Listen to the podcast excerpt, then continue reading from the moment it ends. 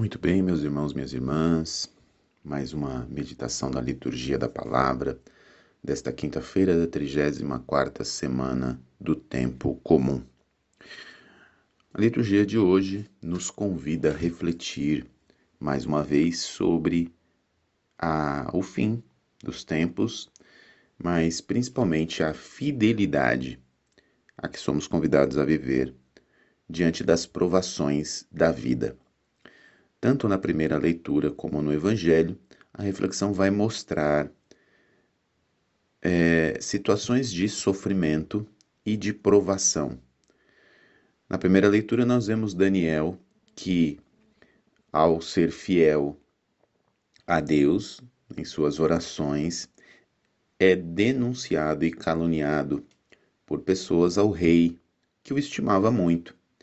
Mas por conta do seu decreto real, que proibia as orações, o rei se vê obrigado a lançar Daniel na cova dos leões.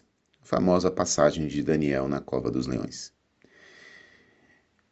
Esta provação de Daniel, é, junto ao rei Dário, que lança ele na cova dos leões, é uma prova da fidelidade a Deus. Porque Daniel foi fiel, mesmo sendo perseguido, contrariado, caluniado e provado. Isso quer dizer colocado à morte. E Daniel teve ali a recompensa da sua fidelidade ao ser poupado na misericórdia de Deus e não ter sido devorado pelos leões.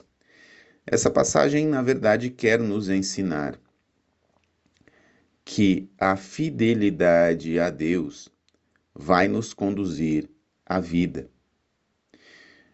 Mais do que a vida é, nesta terra, como aconteceu com Daniel, né? Daniel foi preservado a sua vida nesta terra.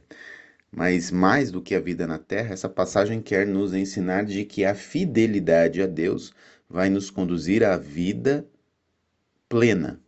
Isso quer dizer a vida eterna. Por que eu estou dizendo isso?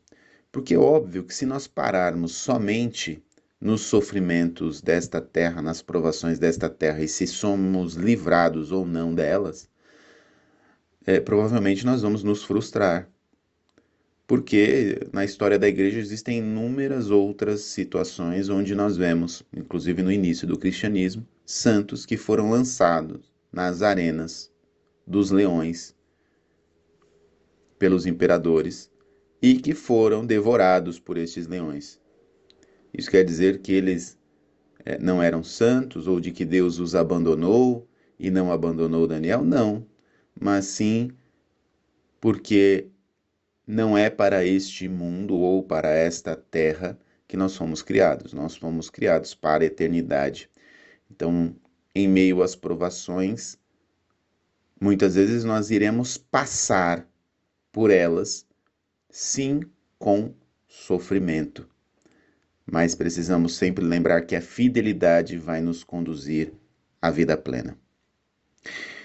Muito bem, é isso também que Jesus vai nos propor no Evangelho, ao falar de tantas situações de prova, ao falar é, da situação da destruição de Jerusalém, ao falar das provas que estarão ligadas a tudo isso, é óbvio que Jesus está falando de uma maneira profética para a cidade, mas ao mesmo tempo está é, deixando um ensinamento para toda a vida cristã, para nos mostrar que sim, nós passaremos por sofrimento nesta vida.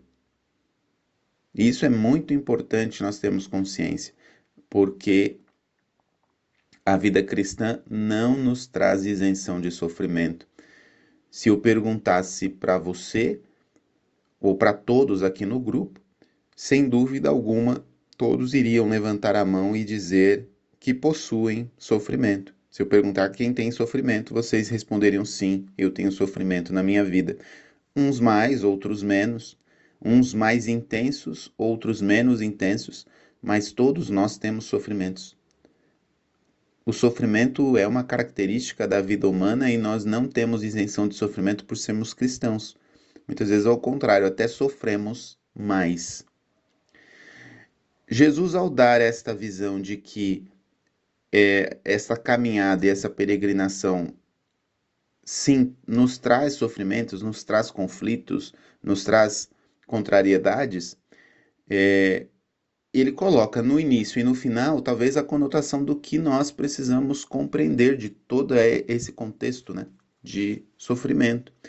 Primeiro é de que, quando ele diz sobre a destruição é, da cidade, que a destruição está próxima, nós precisamos compreender mais do que a visão humana da cidade. Jesus também está de certa forma, se referindo às estruturas injustas que muitas vezes dominam a sociedade. Quando nós virmos estes sinais, significa que as estruturas injustas que dominam a sociedade, elas estão próximas a serem destruídas, porque elas não se sustentam por si só as estruturas injustas que comandam o mundo. Elas não se sustentam por si só, elas tendem à sua própria destruição. E é óbvio que os sinais desse sofrimento das estruturas injustas estão relatados a seguir aí, são inúmeros. Mas Jesus não coloca toda, todos esses sofrimentos e essas contrariedades da vida cristã para que a gente fique acabrunhado, tristonho, medroso, parado. Não. Jesus termina o evangelho dizendo: quando estas coisas começarem a acontecer, levantai-vos e erguei a cabeça, porque a vossa libertação está próxima. Quando o sofrimento começa a acontecer na nossa vida, Jesus está falando: levanta-se, levanta-te, ergue a cabeça. Não fique acabrunhado, não fique tristonho, não fique medroso. Não, não fique parado. Levanta-se e ergue a cabeça. É um sinal de ânimo, é um sinal de esperança porque a nossa libertação está próxima. O sofrimento na nossa vida cristã não é sinal da nossa destruição. Não é sinal de morte, mas é sinal de libertação. Quando eu falo que não é sinal de morte, compreenda, Pode até ser que seja um sinal da nossa morte humana, porque iremos passar mais cedo ou mais tarde. O nosso fim vai chegar. Mas a nossa morte não é definitiva. Pelo contrário, ela é sinal de libertação, porque nós estaremos livres para nos encontrar definitivamente com Deus. O sofrimento na nossa vida precisa nos indicar um sinal de esperança de que a nossa libertação está próxima. O sofrimento que nos cerca precisa nos levar a esta esperança de que Deus vai nos libertar, de que Deus vai nos livrar